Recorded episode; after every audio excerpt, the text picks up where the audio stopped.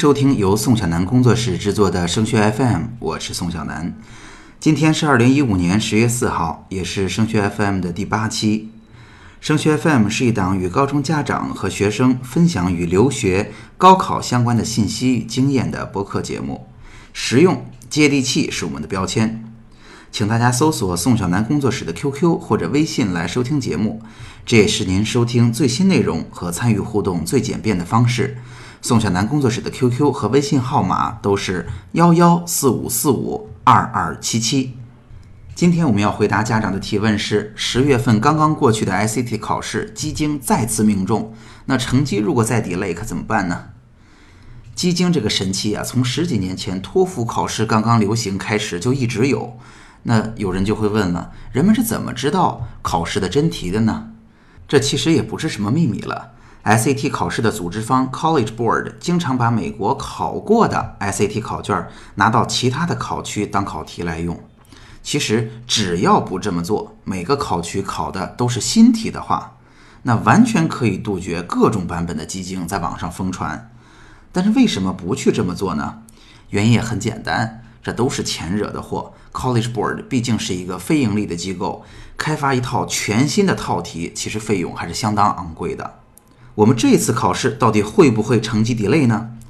嗯，我觉得以经验来判断，相当可能，因为自从去年开始。十月、十一月、十二月、一月这四次在申请高峰期的考试，大陆地区的 SAT 成绩全部 delay 了。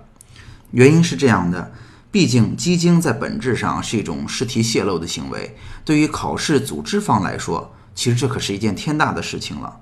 作弊或者试题泄露会导致 College Board 要进行一次行政复查，也就是我们所说的 Administrative Review。这个行程复查针对的可是所有参加考试的考生，所以你可以想象他的工作量还是非常大的。那这样的成绩 delay 会耽误多长的时间呢？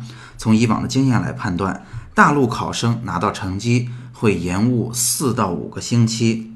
由于第一所学校 G I T 在十月十五号就截止了，所以 SAT 成绩的延期对于早期申请 EAED 的影响还是非常的大的。在这期间，我们完全无从知道成绩吗？其实话也不能这么说，因为从官方公布的 range，这是我们成绩所属的范围，我们也能够猜出个大概。但毕竟最终的成绩没有公布，所以即便我们猜了个大概，对于申请寄送成绩也毫无帮助。那最后重点来了，我们应该如何应对呢？鉴于这次考试跟去年的情况非常相似。所以成绩 delay 的可能性还是非常大的，所以我建议大家一颗红心，两手准备。毕竟按照往年的经验，College Board 不会帮我们与学校取得任何的联系来解释这件事情。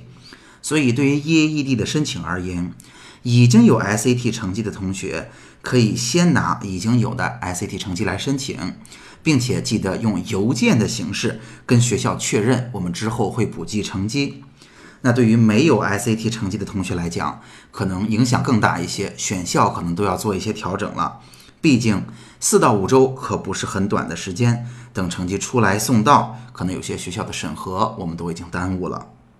在这儿要补充一句的是，我们所说的成绩延期公布，仅仅涉及 SAT 一，并不涉及 SAT 二。中基金是件开心的事，但毕竟可能会引发成绩延期公布，所以让我们早早行动起来。做好准备吧。您可以通过 QQ 或者微信与我们取得联系，在 QQ 和微信，宋小南工作室的号码都是幺幺四五四五二二七七。在这儿，您可以第一时间收听声学 FM 最新的内容，也可以向宋老师寻求个性化的咨询帮助。声学 FM，让我们在孩子深情的路上相互陪伴。我们下期见。